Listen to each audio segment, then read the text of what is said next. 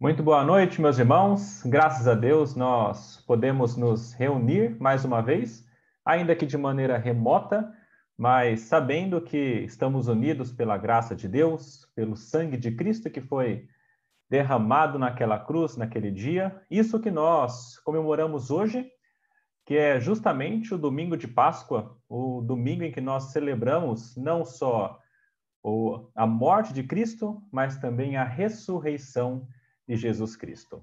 E, e hoje eu gostaria de pensar com os irmãos um pouquinho justamente acerca dessas coisas, mas antes da gente começar, eu queria que nós fizéssemos uma oração, pedíssemos que Deus estivesse conosco, nos abençoando, nos ajudando a compreender a palavra dele e também pedindo para que Deus esteja em toda a situação que nós estamos passando em nosso país e abençoando a cada um que está na sua casa nesse momento assistindo essa devocional. Vamos fechar nossos olhos e pedir a Deus essas coisas. Senhor nosso Deus, nosso Pai, como é bom nós podermos nos reunir e pensarmos nas tuas coisas, Pai. Agradecemos ao Senhor porque o Senhor tem sido bondoso e gracioso já com cada um de nós, nos dando em primeiro lugar a condição de compreendermos a Sua palavra, a condição de termos a Sua palavra na forma da Bíblia. Queremos louvá-lo, Pai, porque isso é graça tua. Queremos louvá-lo, Senhor, porque tudo que tem ocorrido, tudo que é bom, vem das tuas mãos, Pai. Queremos agradecer ao Senhor por este tempo que o Senhor nos permite ter, pensando na Sua palavra. Pedimos, Pai, que o Senhor nos instrua, nos dê a condição de compreender a Sua palavra Dá-nos a graça, Pai, de não apenas compreendê-la, mas também aplicá-la em nossas vidas, Pai. Que ela faça sentido para nós a ponto de termos algum tipo de mudança que sabemos, Pai, que é operada pelo Teu Santo Espírito. Queremos também colocar diante de Ti neste momento toda a situação que nós, como Brasil, como mundo, temos enfrentado com relação ao coronavírus. Entendemos, Pai, que o Senhor está no controle de cada coisa por isso, Pai, colocamos nas tuas mãos, sabendo que o Senhor está governando soberanamente sobre cada circunstância, Pai. Pedimos tão somente que o Senhor nos dê fé para saber essas coisas e confiança, Pai, para descansarmos em tuas mãos. Essas coisas nós pedimos e agradecemos em nome de Jesus. Amém. Meus irmãos, hoje a minha ideia é justamente falar um pouquinho sobre a Páscoa e também sobre o coronavírus. Ah, bom, pelo menos na aplicação. Ah, eu, eu coloquei algumas perguntas no, no meu Facebook, no Instagram, é, pensando um pouquinho sobre coronavírus e Páscoa. O que, que o coronavírus tem a ver com a Páscoa? E por que também é tão importante nós sabermos mais sobre a identidade do cordeiro.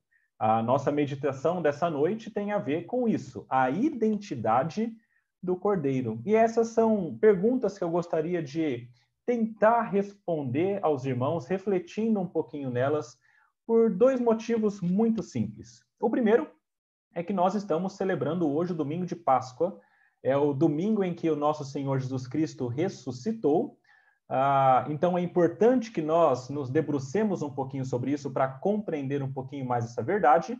E o segundo motivo é que nós estamos atravessando essa situação um pouco incomum, que é justamente a propagação desse vírus chamado coronavírus ou Covid-19. O que, que o coronavírus tem a ver com a Páscoa e por que é tão importante, então, nós compreendermos mais sobre a identidade do Cordeiro? Esse é o meu desejo hoje, uh, tentar nos lembrar um pouquinho das verdades da Páscoa, por um lado, e nas aplicações, tentar relacionar a Páscoa uh, com esse momento que nós estamos passando, que tem relação com o coronavírus. E para isso, eu convido os irmãos a abrirem a palavra de Deus no texto que se encontra em João, no Evangelho de João, no capítulo 1, nós iremos ler dos versículos 29 até o versículo 34. João, capítulo 1, versículos 29 até o versículo 34. Diz assim a palavra de Deus. No dia seguinte, viu João a Jesus, que vinha para ele e disse: Eis o Cordeiro de Deus que tira o pecado do mundo. É este a favor de quem eu disse: Após mim vem um varão que tem a primazia, porque já existia antes de mim. Eu mesmo não o conhecia, mas a fim de que ele fosse manifestado a Israel, vim, por isso, batizando com água.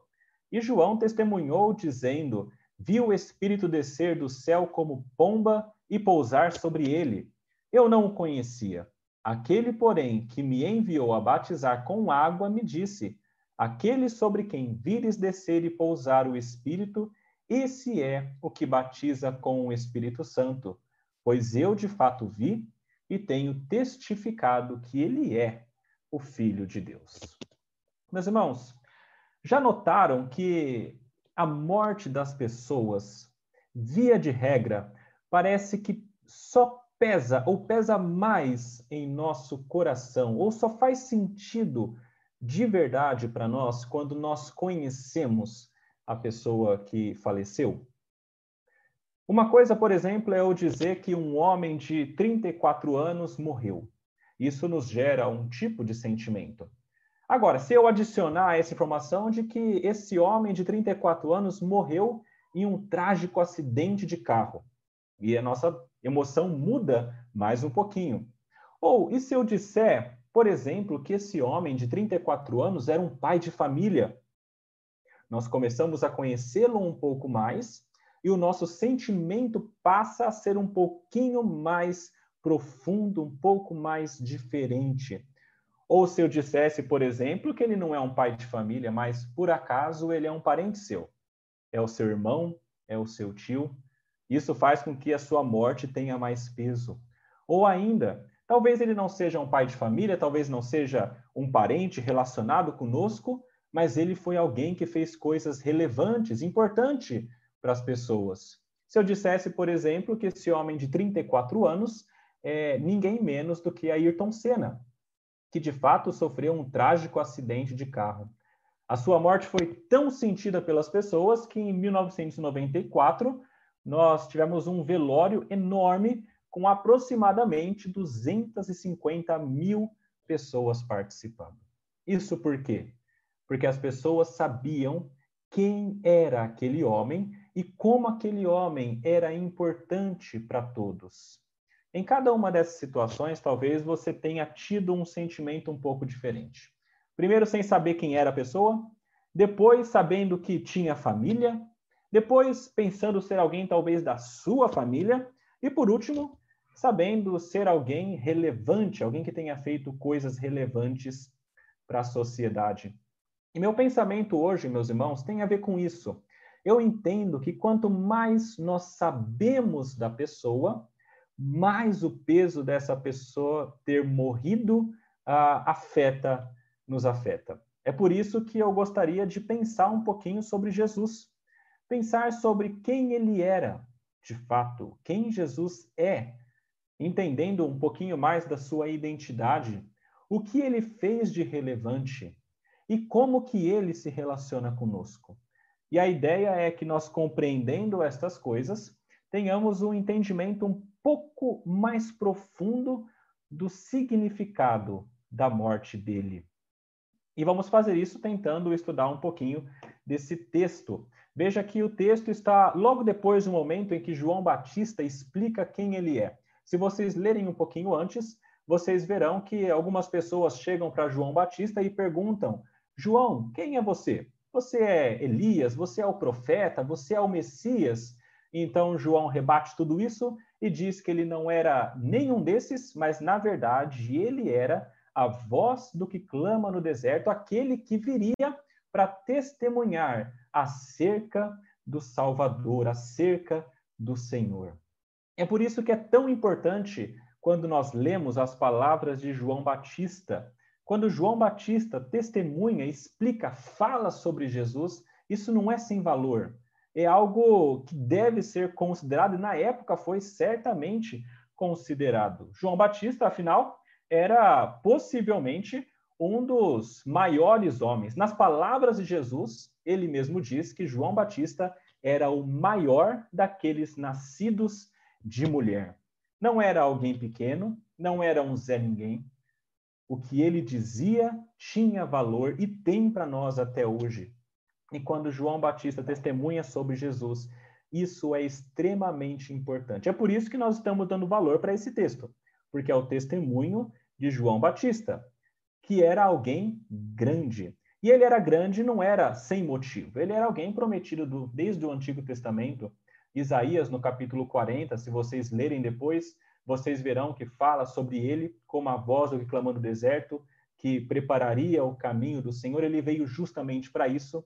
No capítulo 1, se vocês voltarem um pouquinho lá no versículo 6 e 7, João, o evangelista, fala sobre isso. Ele diz que João Batista veio como testemunha para que testificasse a respeito da luz, a fim de que todos, a fim de todos virem a crer por intermédio dele. Então é como que se quando João Batista testemunhasse a respeito de Jesus, ele pegasse toda essa autoridade que ele já tinha alcançado, sendo conhecido pelas pessoas, inclusive pelos líderes, pelos poderosos, e nós sabemos que ele inclusive teve problemas posteriormente com Herodes, ele pegasse toda essa autoridade e transferisse para Jesus, entendendo que o tempo dele tinha passado, mas agora importava que Jesus crescesse. João 3, versículo 30, tem aquele texto que muitos conhecem, onde João Batista diz: convém que ele cresça e que eu diminua. E é nesse testemunho que João Batista, alguém importante, dá sobre Jesus, é que nós retiramos questões importantíssimas, informações sobre Jesus. Veja aí no versículo 30 e 31, João Batista já começa nos mostrando quem é este Jesus que morreu naquela cruz. Ele diz: É este a favor de quem eu disse: Após mim vem um varão que tem a primazia, porque já existia antes de mim.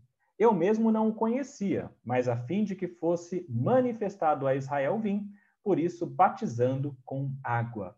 A primeira coisa que João Batista fala sobre Jesus é que ele era um varão. E é importante nós entendermos isso bem.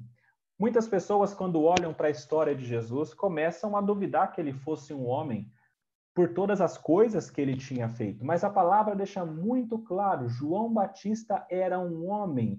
Lá no capítulo 1 de João, ele explica: o Verbo se fez carne e habitou entre nós. Ele de fato se tornou um homem. O Jesus que morreu naquela cruz era um homem. Agora, isso não é tão impressionante pensar que um homem de fato morreu numa cruz. O que é mais impressionante é o que João fala acerca de Jesus no caso dele ser Deus. João Batista fala que Jesus existia antes dele. E é bem interessante isso, porque se alguém disser que existe antes de outra pessoa, isso não chega a ser um grande problema, a não ser que essa outra pessoa, na realidade, seja mais velha. É o que acontece aqui. João Batista, na verdade, era mais velho que Jesus ele tinha nascido pelo menos seis meses antes. E é muito curioso que quando João Batista fala sobre Jesus, ele diz: Jesus, ele, ele veio antes de mim, ele existia antes de mim. Isso há uma explicação para isso. Para alguém que nasceu depois, existir desde antes. É que ele, de fato, antes do seu nascimento, já era alguém. João 1, no versículo 1, nos fala sobre isso também. No princípio era o Verbo, e o Verbo estava com Deus, e o Verbo era Deus. Ele estava no princípio com Deus. Jesus Cristo, meus irmãos, não era apenas um homem, ele era também Deus. 100% homem, 100% Deus. Existia antes de João Batista e tinha a primazia. Ele antecede em tempo e também precede em autoridade ele tinha mais autoridade do que o próprio João Batista. E João Batista diz isso, lá em João 1, versículo 27. Ele fala o seguinte: O que vem após mim, do qual não sou digno de desatar-lhes as correias das sandálias. Jesus Cristo era um homem e João Batista, nas suas palavras, deixa claro que ele também era Deus. E este homem, Deus, é aquele que foi crucificado naquele dia. Mas mais do que isso, João Batista continua falando sobre Jesus no versículo 34, e ele fala: Pois eu de fato vi e tenho testificado que ele é filho de Deus. Essa palavrinha que foi traduzida por filho aqui, do grego, a palavrinha é eclectos, que significa escolhido. A ideia, na verdade, é que Jesus aqui não era somente filho de Deus, mas ele era o escolhido de Deus, o Messias de Deus, aquele que viria para realizar a obra que Deus havia preparado para que acontecesse. Ah, e isso fica muito claro quando nós vemos a vida de Jesus ocorrendo. Ah, desde o Antigo Testamento, essa pessoa escolhida por Deus já estava sendo esperada. Por exemplo, em Isaías 42, no versículo 1, é uma profecia, onde Isaías escreve: Eis aqui o meu servo, a quem sustenho, o meu escolhido, em quem a minha alma se compraz. Pus sobre ele o meu espírito, e ele promulgará o direito para os gentios. Nesse texto lá de Isaías, ele fala que é o escolhido dele, em quem a alma dele se compraz. Interessantemente, nesse episódio aonde Jesus se encontra com João Batista, uma voz sai dos céus e diz: Este é o meu filho amado, em quem me comprazo. Em Isaías, a alma de Deus se compraz nesse escolhido, e em Mateus, Deus fala que este é o seu filho amado, em quem a alma dele, em quem ele se compraz. Isso está lá em Mateus, no capítulo 3, versículo 17, que é um texto paralelo com o que nós estamos lendo. Meus irmãos, até aqui fica muito claro uma coisa: Jesus não era uma pessoa comum. Ele era um homem, um varão, ele era Deus, porque já existia antes de João Batista, desde o início, ele tinha primazia, tinha mais autoridade do que João Batista, e ele era o escolhido de Deus. E aqui eu começo a pensar: você já parou para refletir um pouquinho nisso? Já parou para pensar que quando nós falamos de Jesus morrendo na cruz, nós estamos falando de um homem, 100% homem, que era também Deus, 100% Deus, o Senhor deste universo, que se fez carne, que vai até aquela cruz para ser morto. Ele era homem, Deus e o escolhido é este que morre. E isso, por si só, já era suficiente para que nós nos maravilhássemos e entendêssemos com maior profundidade o significado da morte de Cristo. De fato, não era um homem comum e a morte dele é, foi extremamente relevante para todos nós. Mas isso é quem ele é. Eu queria também pensar um pouquinho o que ele fez de relevante para o mundo, pensando naquelas três perguntas que fazem com que nós tenhamos mais peso na morte de alguém. Quem a pessoa é? Ou o que ela fez de relevante, talvez? Ou qual é o relacionamento dela comigo? Nós vimos quem ele é, Deus, homem escolhido. E agora o texto nos mostra o que este homem, Deus escolhido, fez de relevante para o mundo. Versículo 29. Ele fala o seguinte: no dia seguinte, viu João a Jesus que vinha para ele e disse: Eis o Cordeiro de Deus que tira o pecado do mundo. Meus irmãos, a obra mais importante feita por Cristo foi retirar o pecado do mundo. Meus irmãos, o mundo está impregnado com pecado.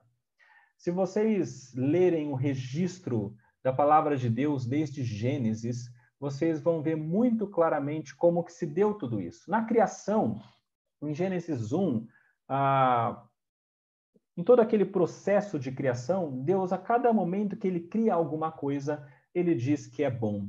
Então, ele cria as aves, é bom. Ele cria os mamíferos, é bom. Ele cria os peixes, é bom. Ele separa, é, é bom. Tudo é bom. E ele cria o homem e é muito bom. Tudo ótimo. Até que no capítulo 3 de Gênesis, nós vemos aquele episódio importante para a história humana, onde Adão e Eva, ah, por rebeldia pura, enganados pela serpente, comem do fruto proibido. E então, naquele momento, todo o pecado, a corrupção do pecado, a maldade do pecado entra no mundo e desarranja tudo. Aquilo que era bom passa então a não ser tão bom quanto antes. E existem maldições que são colocadas sobre ele. Quando Deus se encontra com Eva, com Adão, com a serpente, ele conversa com eles lá em Gênesis 3, de 14 a 19, e ele amaldiçoa a serpente por ter enganado a mulher e a amaldiçoa a rastejar sobre o seu ventre o resto da vida. A mulher ele amaldiçoa para que tenha a, as dores de parto multiplicadas e o desejo seja para o seu marido, e também amaldiçoa o homem e a terra. Na verdade, a terra para atingir ao homem. Ele diz que a terra era maldita por causa do homem. Então, o homem deveria trabalhar mais para ter o seu pão, para conseguir o seu sustento. Isso significa, meus irmãos, que por conta do pecado, toda a criação se encontra ah, em um estado de calamidade, em um estado de angústia. Ah, lá em Romanos 8, nos versículos 18 a 25, fala sobre isso. Eu queria ler só o versículo 22 de Romanos 8. Se você puder abrir aí, para você ter esse texto. Em Romanos 8, no versículo 22, Paulo, falando sobre o pecado na criação, ele fala: Sabemos que toda a criação, a um só tempo, geme e suporta angústias até agora. Meus irmãos, a, a terra está de fato repleta do pecado e da corrupção do pecado.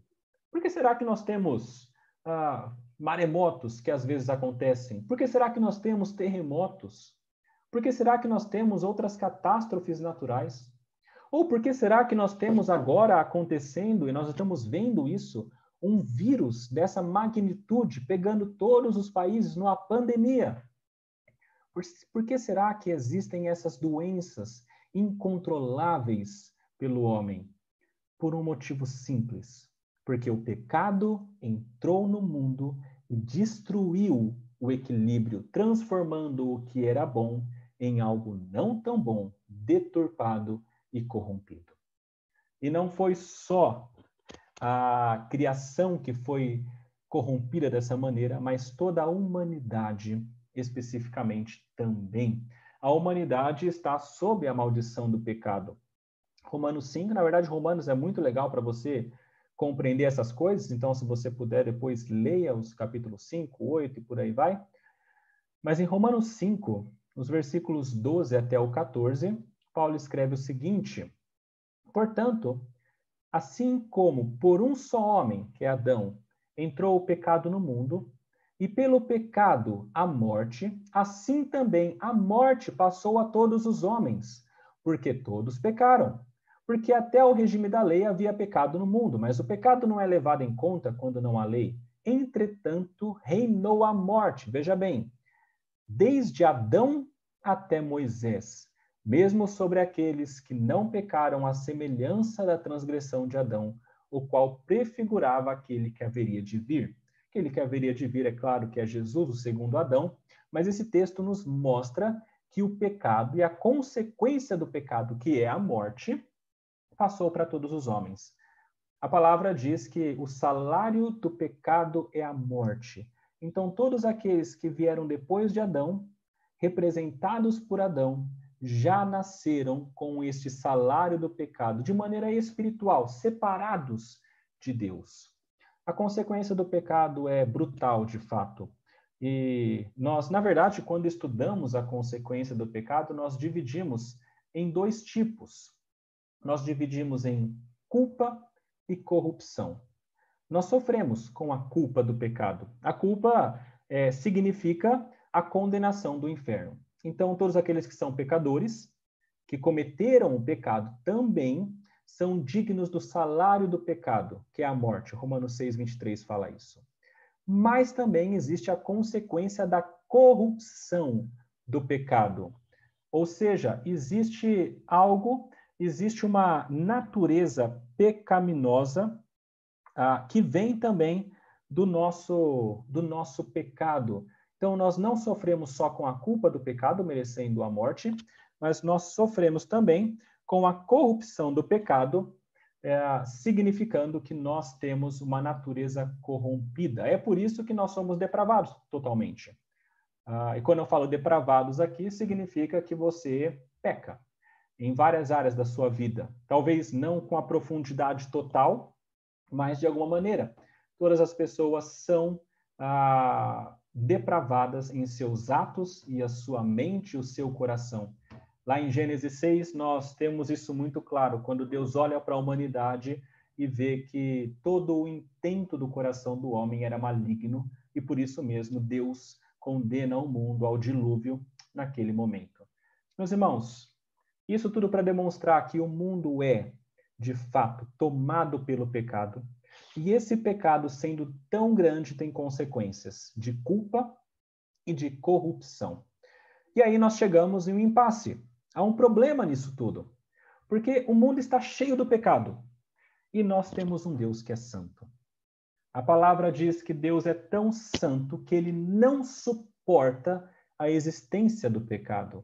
Salmo, capítulo 5, ou Salmo 5, no versículo 4, está escrito o seguinte: Pois tu não és Deus que se agrade com a iniquidade, e contigo não subsiste o mal. O mal não subsiste na presença de Deus. Quando o mal chega à presença de Deus, Deus destrói.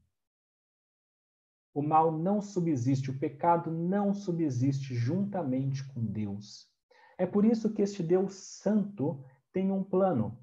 E o plano dele é limpar o mundo desse pecado, para que o mundo possa novamente ter comunhão com ele. E isso tanto a criação geral, quanto à humanidade. É por isso que João Batista diz que Jesus é o Cordeiro de Deus, que tira o pecado do mundo. Esse pecado que está arraigado no mundo, pela morte do Cordeiro e ressurreição ao terceiro dia, esse pecado é retirado do mundo e o mundo então começa a ser um lugar sem esse pecado. É claro que isso não é completo ainda, é claro que isso vai ser perfeito só na segunda vinda de Cristo, mas isso já começou a ser realizado. E nós já podemos sentir os efeitos ah, do pecado sendo retirado da humanidade. Mas Deus faz isso por meio de Jesus, que é o Cordeiro. É muito interessante essa imagem de Cordeiro que João Batista traz para nós quando ele testemunha sobre Jesus. Porque o cordeiro tem um significado muito profundo no Antigo Testamento e no Novo também. No Antigo Testamento, o cordeiro era sempre usado para fazer algum tipo de oferta para Deus. Ofertas para purificação e ofertas para propiciação pelo pecado. A ideia de aplacar a ira de Deus. Então, o cordeiro era sacrificado na ideia de que a ira de Deus, que deveria cair sobre as pessoas, caísse então sobre o cordeiro. Então, o cordeiro que morria, ele segurava, ele aplacava a ira de Deus que cairia sobre o homem. Essa, pelo menos, é a lógica, sempre, é claro, apontando para Cristo. O poder está em Cristo, no sangue de Cristo. E quando Jesus vem, ele sendo o Cordeiro de Deus, ele faz isso.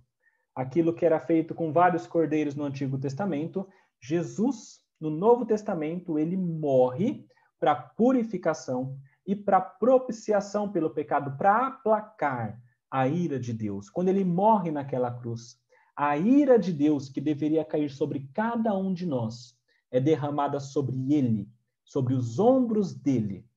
E é por isso que foi tão pesado. É por isso que nos momentos finais ele fala: Eloi, Eloi, lama sabachthani. Por quê? Deus meu, Deus meu, por que me desamparastes?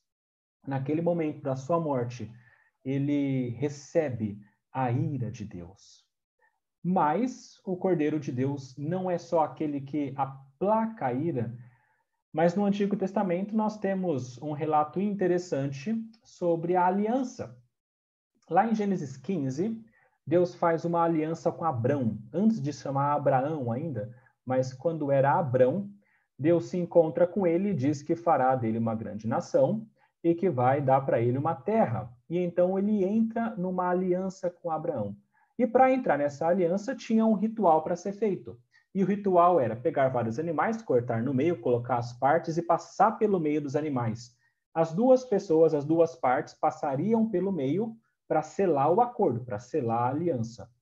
Nesse texto, Deus coloca Abraão para dormir, porque ele sabia que Abraão não conseguiria cumprir sua parte do acordo, e ele mesmo passa no meio, entrando em aliança com Abraão para que ele tivesse a terra. O que é interessante é que um dos animais que foi cortado e colocado de lado é um cordeiro. Um cordeiro que foi usado para estabelecer essa aliança entre Deus e Abraão. A mesma coisa acontece no Novo Testamento. Com a morte de Cristo, o Cordeiro de Deus naquela cruz, o seu sangue é derramado. E quando Jesus realiza a sua última ceia, ou quando Paulo fala sobre essa ceia, ah, uma das coisas, uma das frases que é dita por eles, e que você já deve ter ouvido se você participou de alguma santa ceia na igreja, é que o cálice, o vinho, é o cálice da nova aliança no sangue de Cristo. Essa aliança só existe pelo sangue do Cordeiro derramado naquela cruz. Jesus Cristo é o Cordeiro de Deus que tira o pecado do mundo, aquele que purifica, a propiciação pelo pecado aquele que é o símbolo da aliança também e um símbolo de misericórdia e substituição. No Antigo Testamento, nós tivemos alguns casos muito importantes e paradigmáticos uh, da substituição do cordeiro. Os irmãos lembram da história que é contada sempre para as crianças, né? Por isso marca a mente, mas em que Abraão e Isaac uh, passam por uma aprovação muito grande. Deus fala para Abraão que Abraão deveria entregar o seu filho, deveria sacrificá-lo. E Abraão, como um homem que tinha fé em Deus, ele o faz. Ele leva Isaac para ser sacrificado, leva até o monte onde ele faria isso. Isaac, um pouco perplexo, perguntando: Pai, cadê o animal que nós vamos sacrificar? E Abraão, na sua resposta de fé, dizendo: O Senhor proverá e chegando no topo daquele monte para realizar o seu sacrifício, antes de Abraão sacrificar o seu filho, então Deus o para e aparece um cordeiro. E este animal, então, eh, substitui Isaac na sua morte. Ao invés de Isaac morrer, quem morre é o cordeiro. A mesma coisa acontece lá em Êxodo, no capítulo 12, onde nós temos relatada a décima praga do Egito. Nós sabemos que o povo de Deus estava preso no Egito e para ser retirado, Deus envia dez pragas. A última praga, a pior, é, seria a morte dos primogênitos. Então, todo primogênito que houvesse no Egito, fosse ele judeu, hebreu, fosse ele do Egito, morreria. A não ser que estes hebreus, confiando em Deus, pegassem um cordeiro, matassem esse cordeiro, pegassem o sangue desse cordeiro e passassem nos umbrais ou ombreiras das portas, para que essa porta marcada pelo sangue do cordeiro demonstrasse que ali havia pessoas do povo de Deus. Ah, mais uma vez, o cordeiro aqui é usado para substituir. Agora, não apenas um homem, que era Isaac, mas ele substitui todos os primogênitos das casas que creram em Deus. Veja que houve a substituição. Ao invés dos primogênitos morrerem, morreram os cordeiros. Tudo isso mostra que o Cordeiro de Deus que tira o pecado do mundo, é Jesus, é aquele que substitui com misericórdia, como no Antigo Testamento também aconteceu. Agora, tudo isso é, é a parte que nós geralmente ouvimos e nos ah, alegramos muito. Mas também existe uma imagem interessante do cordeiro, não do Antigo Testamento agora, mas do Novo Testamento, lá em Apocalipse, mostrando que o cordeiro não apenas é aquele que substitui, que aplaca a ira, que salva, mas é também um símbolo de justiça e de destruição do mal. Apocalipse 17, versículos 11 até o versículo 14, nos fala sobre isso. E João, o evangelista, na, naquela ilha, tendo a visão, ele vê o seguinte: Apocalipse 17, de 11 a 14. A besta, que era e não é, também é ele, o oitavo rei, e procede do sete, e caminha para a destruição. Os dez chifres que viste são dez reis, os quais ainda não receberam reino, mas recebem autoridade como reis, como a besta, durante uma hora. Tem estes um só pensamento, e oferecem à besta o poder e a autoridade que possuem. E olha o versículo 14. Pelejarão eles contra o cordeiro, e o cordeiro os vencerá. Pois é o Senhor dos senhores e o Rei dos reis. Vencerão também os chamados eleitos e fiéis que se acham com ele. O cordeiro, meus irmãos, é aquele que é o símbolo e que vai trazer justiça e destruição do mal. No fim, ele vai destruir todo o mal e todo o maligno. Todos os pecadores que não se renderam a Cristo serão destruídos no final. E nós falaremos um pouquinho mais disso ah, ao final dessa, dessa reflexão. Mas veja bem, quando João Batista fala sobre o Cordeiro de Deus, existe uma série de ideias que estão compondo esse pensamento. Talvez João Batista nem entendesse tudo isso, mas ah, certamente tinha alguma noção do que ele estava dizendo, mas talvez não plena, mas nós, com a palavra por inteiro, podendo estudar, nós podemos compreender que quando João Batista fala do Cordeiro de Deus que tira o pecado do mundo, existe uma, um pensamento muito mais amplo sobre a obra dele. O que Jesus fez de relevante? Ele, de fato, retirou o pecado do mundo.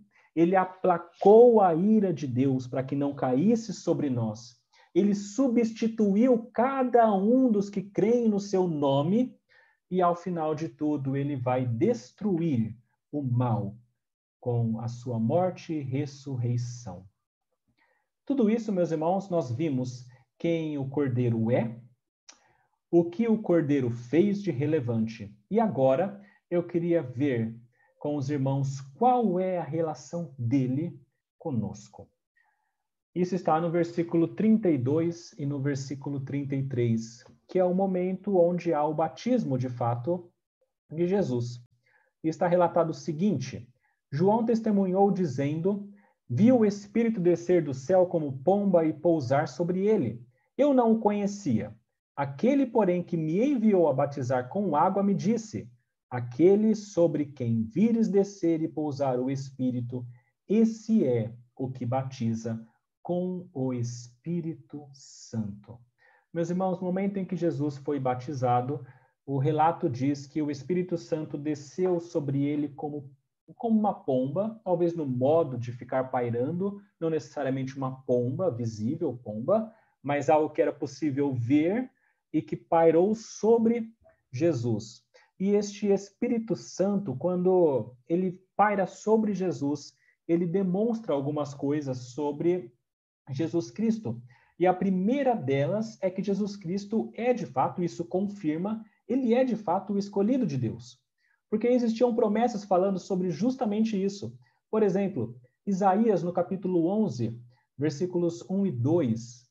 Muito interessante, se você puder depois tentar ler João, ler Isaías, você vai perceber como existem essas, essas nuances, essas, essas, essas ligações Isaías capítulo 11, versículos 1 e 2, está escrito o seguinte: Do tronco de Jessé sairá um rebento, e das suas raízes um renovo. Pousará sobre ele o espírito do Senhor. Veja, pousará sobre ele o espírito do Senhor, o espírito de sabedoria, de entendimento e por aí vai. Isaías 42, versículo 1. Eis aqui o meu servo, a quem sustenho o meu escolhido, em quem a minha alma se compraz. E olha o que está escrito: pus sobre ele o meu espírito, e ele promulgará direito para os gentios. Aquele que era escolhido de Deus seria aquele que receberia o Espírito Santo sobre ele, sendo também capacitado por este Espírito Santo. Jesus foi capacitado pelo Espírito Santo. É claro que durante a sua estadia nesse mundo, a palavra diz lá em Filipenses que ele ah, deixou a sua glória e se encarnou como um homem, e esse homem foi capacitado de fato pelo Espírito Santo, ainda que sendo Deus, não uh, usou por usurpação, né? não, não julgou por usurpação o ser igual a Deus, mas ele continuou caminhando como homem. Lá em Atos 10, versículo 38, fala justamente que Jesus foi ungido com o Espírito Santo e capacitado. Veja lá, versículo 37 e 38. Conheceis a palavra que se divulgou por toda a Judéia, isso lá em Atos tendo começado desde a Galileia, depois do batismo que João pregou, como Deus ungiu a Jesus de Nazaré com o Espírito Santo e com poder, o qual andou por toda parte fazendo o bem e curando a todos os oprimidos do diabo, porque Deus era com ele.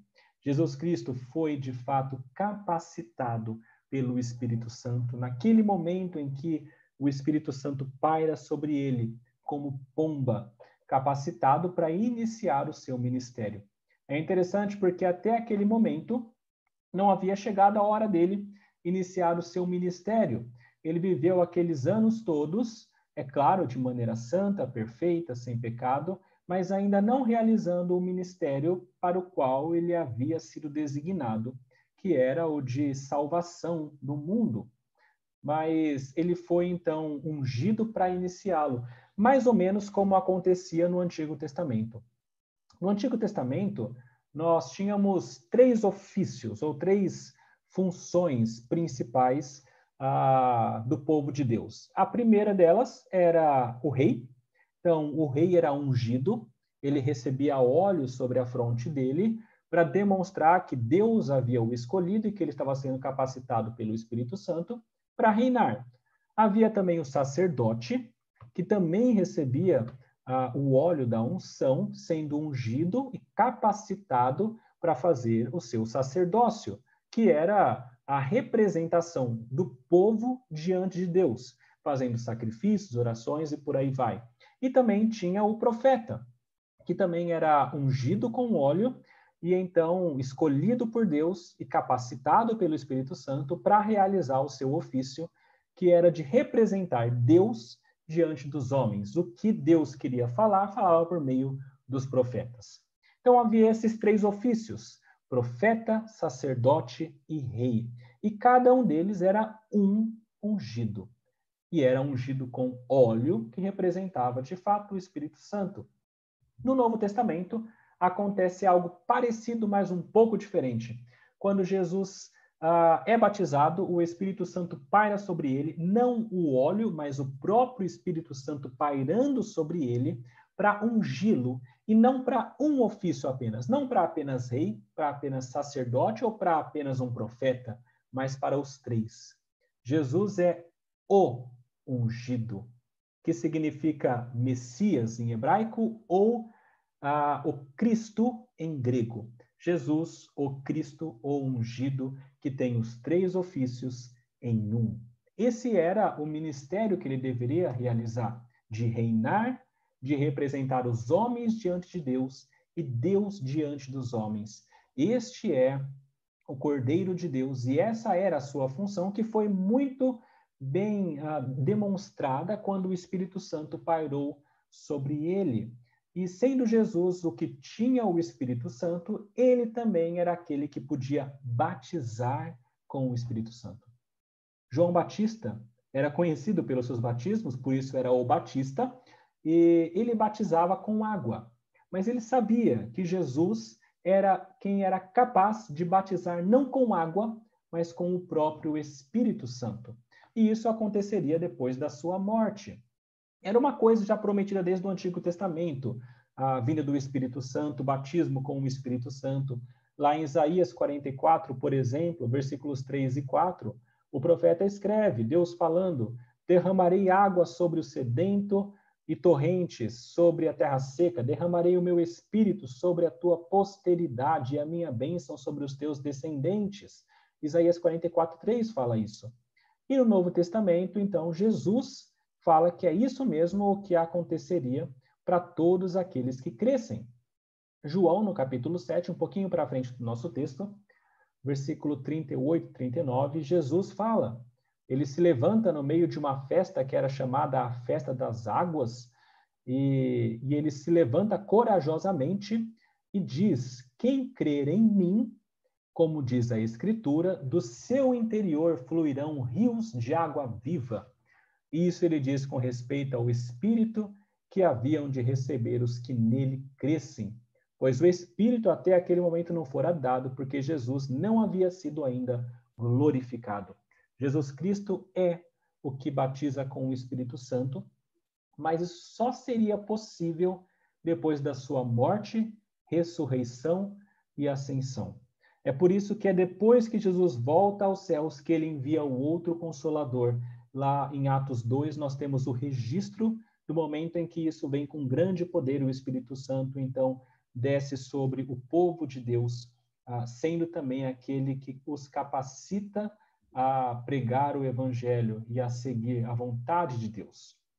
Bom, nós chegamos então à, à pergunta, mas tudo bem, qual então é o relacionamento de Jesus conosco, afinal? Nós vimos que ele foi batizado com o Espírito Santo e ele batiza com o Espírito Santo. O que significa para nós pessoalmente? Meus irmãos, Jesus, ah, ele se relaciona conosco do seguinte, ah, da seguinte maneira: ele é o nosso Salvador e libertador pessoal. E ele faz isso porque ele é o que dá o Espírito Santo. Ele nos purifica com o Espírito Santo. Deus prometeu a purificação com o Espírito Santo desde o Antigo Testamento. Depois vocês podem ler alguns textos, Ezequiel ah, 36, 24 a 27, onde ele fala que ele aspergirá água pura sobre nós, seremos purificados de nossa imundícia, dos nossos ídolos, nós teremos um coração de carne tudo isso é prometido desde o Antigo Testamento e é Jesus quem dá, nos purificando com o Espírito Santo, sendo o nosso libertador das algemas, das amarras do pecado. Ele nos livra da corrupção do pecado. Lembram? Nós temos as consequências do pecado, a culpa e a corrupção. Jesus nos livra dessa corrupção do pecado ele liberta os escravizados pelo pecado. Existe um texto que é bastante importante, que é Isaías 61. É tão importante esse texto que em dado momento Jesus Cristo, ele vai até a sinagoga, ele abre o rolo e ele lê esse livro falando sobre ele mesmo. Isaías 61, no versículo 1, está escrito o seguinte: o Espírito do Senhor Deus está sobre mim, porque o Senhor me ungiu para pregar boas novas aos quebrantados, enviou-me a curar os quebrantados de coração, a proclamar libertação aos cativos e a pôr em liberdade os algemados. Isso ele faz por meio da sua morte e ressurreição, nos libertando da prisão e da escravidão do pecado. João, no capítulo 8, isso é dito ah, pelo evangelista, João 8, versículos 32 a 34, texto que nós temos visto muito, inclusive na mídia, aonde está escrito: Se vocês permanecerdes na minha palavra, João 8, 32, sois verdadeiramente meus discípulos, e conhecereis a verdade, e a verdade vos libertará. Responderam-lhe: Somos descendência de Abraão e jamais fomos escravos de alguém. Como dizes tu, sereis livres? Replicou-lhes Jesus: Em verdade, em verdade vos digo: todo que comete pecado é escravo do pecado. Sem o conhecimento de Cristo, do que ele fez por nós, nós não temos a liberdade, mas quando nós o conhecemos, o amamos, o seguimos, cremos nele, então, este pecado não tem mais poder como tinha antes sobre nós, e nós temos a liberdade. Isso é Jesus quem faz por cada um individualmente. Ele nos liberta da corrupção do pecado e também nos salva da culpa do pecado. A palavra diz que Jesus Cristo é aquele que pode dar a vida. Se nós temos a culpa do pecado, e a consequência disso é a separação eterna de Deus, o inferno. Nós sabemos que por meio do que Jesus fez, nós temos a libertação também dessa culpa. E o Espírito Santo é aquilo que nos garante, e isso vem também de Cristo. Efésios 1, versículos 13 a 14 falam que nós que cremos em Cristo fomos selados com o Espírito Santo da promessa, o qual é o penhor da nossa herança até o resgate da sua propriedade, em louvor da sua glória. Aqueles que creem em Jesus, tendo seus pecados pagos, perdoados, punidos em Cristo e não em nós, quando recebemos o Espírito Santo, nós somos selados pelo Espírito Santo e isso nos garante a vida eterna, a união eterna com Deus, não a separação. Morte na Bíblia significa separação. Separação de corpo e alma, separação de Deus e os homens. E a separação eterna seria isso, a separação entre Deus e os homens eternamente. Mas isso no inferno, sendo punidos. Mas por meio da obra de Cristo, essa morte então já não existe mais para aqueles que creem em Jesus Cristo. É por isso que em João 11, nos versículos 25 a 26, Jesus diz: eu sou a ressurreição e a vida. Quem crê em mim, ainda que morra, viverá. E todo que vive e crê em mim não morrerá eternamente. Crês isto? Ah, e ele pode dizer isso, porque ele não somente morreu pelos nossos pecados, mas ao terceiro dia ele ressuscitou. Domingo de Páscoa nós nos lembramos da ressurreição de Cristo. A ressurreição dele é aquilo que mostra que ele de fato derrotou a morte, que ele realmente tem poder para isso. E não apenas para ele, mas para todos aqueles que creem. 1 Coríntios, no capítulo 15, nos fala que Jesus Cristo, quando ressuscitou, ele foi o primeiro, mas será seguido por muitos.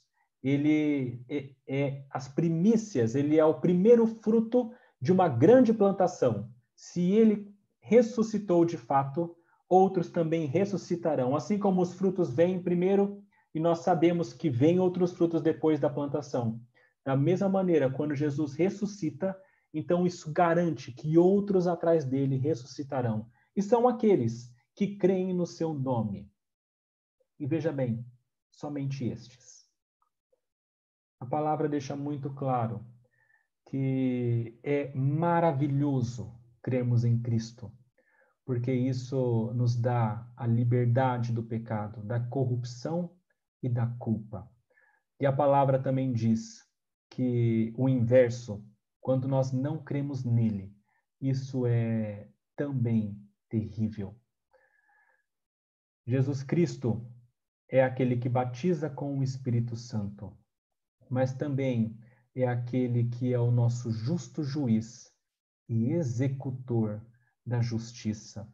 É interessante porque em João não aparece isso, mas lá em Mateus, no capítulo 3, é um texto paralelo, nos versículos 11 a 12, João Batista fala o seguinte: Eu vos batizo com água para arrependimento, mas aquele que vem depois de mim é mais poderoso do que eu, cujas sandálias não sou digno de levar. Ele vos batizará com o Espírito Santo e com fogo. A sua pá ele a tem na mão e limpará completamente a sua ira.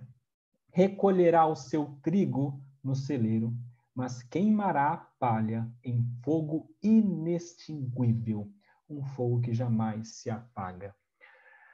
A palavra diz que Jesus Cristo é aquele que batiza com o Espírito Santo, aqueles que são dele. E ao mesmo tempo, fala também que ele batiza com fogo. E a ideia do fogo é a condenação. Quem crer e for batizado será salvo, quem, porém, não crer será e já está condenado. A ideia do fogo, meus irmãos, é a ideia da condenação. Aqueles que não creem no seu nome, quando chegar a hora, Jesus Cristo já está com a pá na mão. E como a palha que é jogada no fogo, todo aquele que não crê em Cristo Jesus também será lançado no fogo. É por isso que é tão importante nós compreendermos que Jesus Cristo é o Salvador. e ao mesmo tempo, como o Cordeiro de Deus, ao final, ele também destruirá o mal e o pecado. E aqueles que não estiverem com ele, como pessoas que seguem o Cordeiro, serão também destruídos. Isaías capítulo 11, versículos 3 a 5, está escrito: Deleitar-se-á no temor do Senhor, não julgará segundo a vista dos seus olhos, nem repreenderá segundo o ouvir dos seus ouvidos, mas julgará com justiça os pobres e decidirá com equidade a favor dos mansos da terra. Ferirá a terra com a vara de sua boca, e com o sopro dos seus lábios matará o perverso. A justiça será o cinto dos seus lombos e a fidelidade o cinto dos seus rins. Jesus Cristo é justo juiz. Quando ele condena aquele que não está com ele, ele não está fazendo nada mais do que dando a punição justa daqueles que são pecadores. O salário do pecado é a morte. Ele está sendo justo. Mas quando ele salva aqueles que creem no seu nome, ele está sendo misericordioso, porque ele mesmo se entregou na cruz para salvar essas pessoas.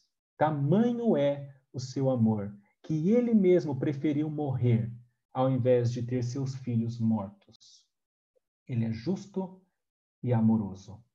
Este é o Cordeiro de Deus. Como que ele se relaciona com você? Se você crê nele, ele é teu salvador e libertador. Se você não crê nele, ele será, em momento oportuno também, o seu destruidor. Meus irmãos, como que essas verdades se aplicam para nós hoje? Eu tenho algumas aplicações importantes para nós pensarmos.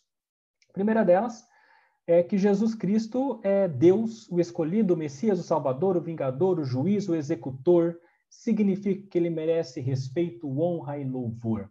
Sempre se lembre disso. Louve a Deus, louve a Jesus, glorifique o seu nome, porque ele é o Todo-Poderoso. Em segundo lugar, Jesus é homem.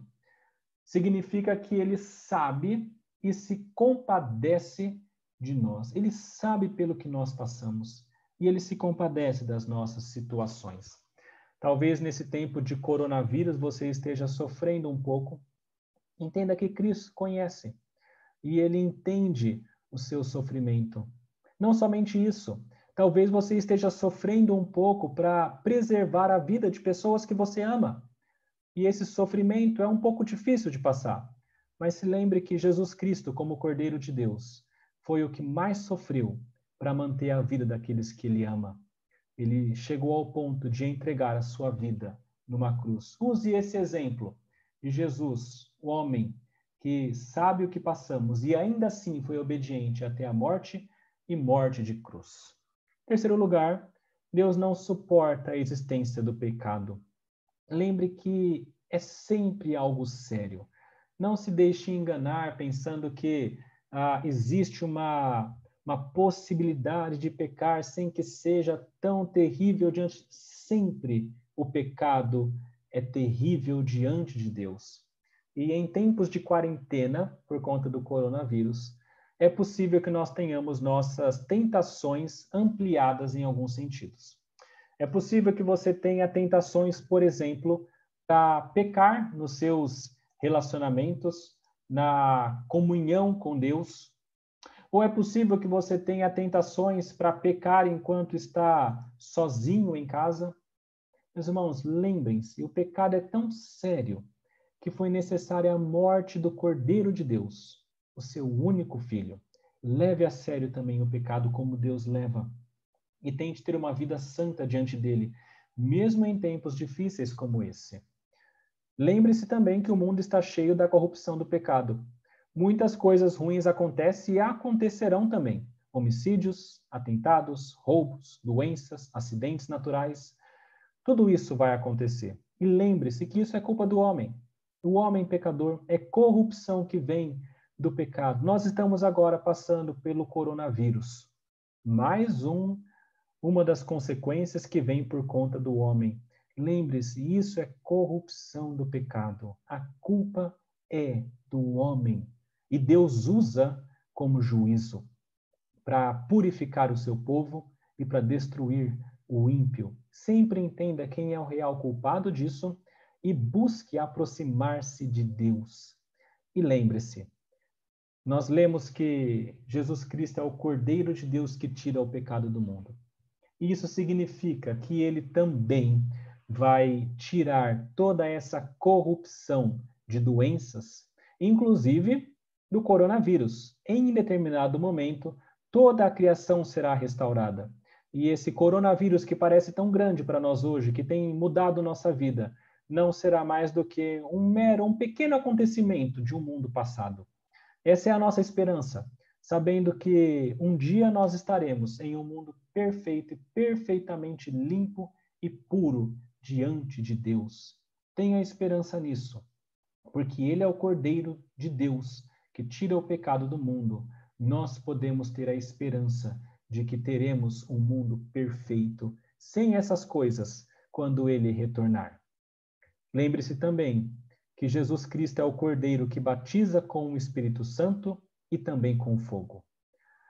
Se você ainda não compreendeu quem ele é e entregou a sua vida somente a ele, então ele te dá a oportunidade de fazer isso. A palavra diz: buscai ao Senhor enquanto se pode achar enquanto é tempo, enquanto a vida é possível, se arrepender dos pecados e buscar o Cordeiro de Deus para que ele tire os seus pecados. Faça isso, para que você não seja também um dos que serão lançados como a palha no fogo. E lembre-se que é ele quem vai batizar com o Espírito Santo, te purificar, te limpar, te fazer uma nova criatura alguém que tem paz, que tem alegria eternamente ao lado dele. Lembrando dessas coisas, glorifique a Deus. Utilize esse tempo de quarentena para refletir um pouquinho mais sobre isso. Quem é o Cordeiro? Como você tem tratado o Cordeiro? Como que você tem visto as coisas de Deus? Leve com seriedade. Deus está te dando a oportunidade de refletir bastante. Faça isso para a glória de Deus e faça isso para que você tenha uma vida que agrada ao Senhor. Vamos fazer uma oração, pedir para que Deus nos abençoe e esteja conosco. Senhor nosso Deus, nosso Pai, nós queremos agradecer a Ti. Louvamos ao Senhor pela Sua palavra, que é sempre tão eficaz e tão poderosa e nos mostra verdades profundas. Por mais que às vezes textos sejam pequenos, eles nos falam a verdade. Queremos louvá-lo por isso. Queremos pedir ao Senhor, Pai, que o conhecimento de quem o Cordeiro é, da sua identidade, do seu relacionamento conosco, da relevância da sua obra, nos faça compreender a grandeza da sua morte, nos faça compreender a seriedade da sua morte e nos faça, Pai, ter vidas diferentes. Nos ajude, Pai, a crer nisso Dá-nos fé para crer, Pai, que Jesus não somente morreu naquela cruz, mas também ressuscitou. Eu oro, Pai, por cada um que está assistindo essa mensagem. Peço, Pai, a sua graça sobre essas pessoas, capacitando-as a não somente compreender intelectualmente, mas também aplicar e praticar essas verdades. Pedimos isso, Pai, porque cremos que pelo Espírito Santo o Senhor nos ilumina e capacita. Ser com cada um, Pai, pedimos isso, crendo no Senhor. Também colocamos mais uma vez diante de Ti a situação que nós temos passado, essa pandemia. Pedimos, Pai, a Sua graça sobre cada um, sobre os governantes, sobre aqueles que estão tomando decisões. Pedimos, Pai, que o Senhor os ajude, dá informação e dá sabedoria, tire tudo que for de cunho político e que seja a preocupação primeira a vida das pessoas, Pai. Pedimos isso, crendo que o Senhor o fará, porque o Senhor é gracioso e misericordioso. Pedimos essas coisas em nome de Jesus. Amém. Meus irmãos, eu agradeço a cada um que participou conosco. Muito obrigado pela sua presença. Muito obrigado por ter refletido sobre Deus. Ah, nós teremos ainda outras outras mensagens sendo transmitidas nesse mesmo YouTube. Nós temos nas segundas, quartas e sextas a quarentena com Jó. O reverendo Daniel Santos tem feito isso, nos trazendo mensagens edificadoras. edificantes sobre o livro de Jó. Nós temos também às terças e quintas o reverendo Leandro trazendo ensinamentos importantes sobre as profecias, sobre essa área de, uh, do Apocalipse, tudo mais que uh, isso tem para nós. Pedimos que, se você puder, que assiste, uh, que assista, que você seja edificado com essas mensagens. apenas fique atento a cada, a cada momento em que for colocado no YouTube. No mais, muito obrigado pela presença. Não teremos perguntas, porque a nossa ideia agora é fazer uma devocional, mas se houver alguma dúvida maior, mandem e-mails para a igreja, para mim, entrem em contato e nós poderemos conversar. Deus abençoe a todos, fiquem na paz do nosso Senhor Jesus Cristo.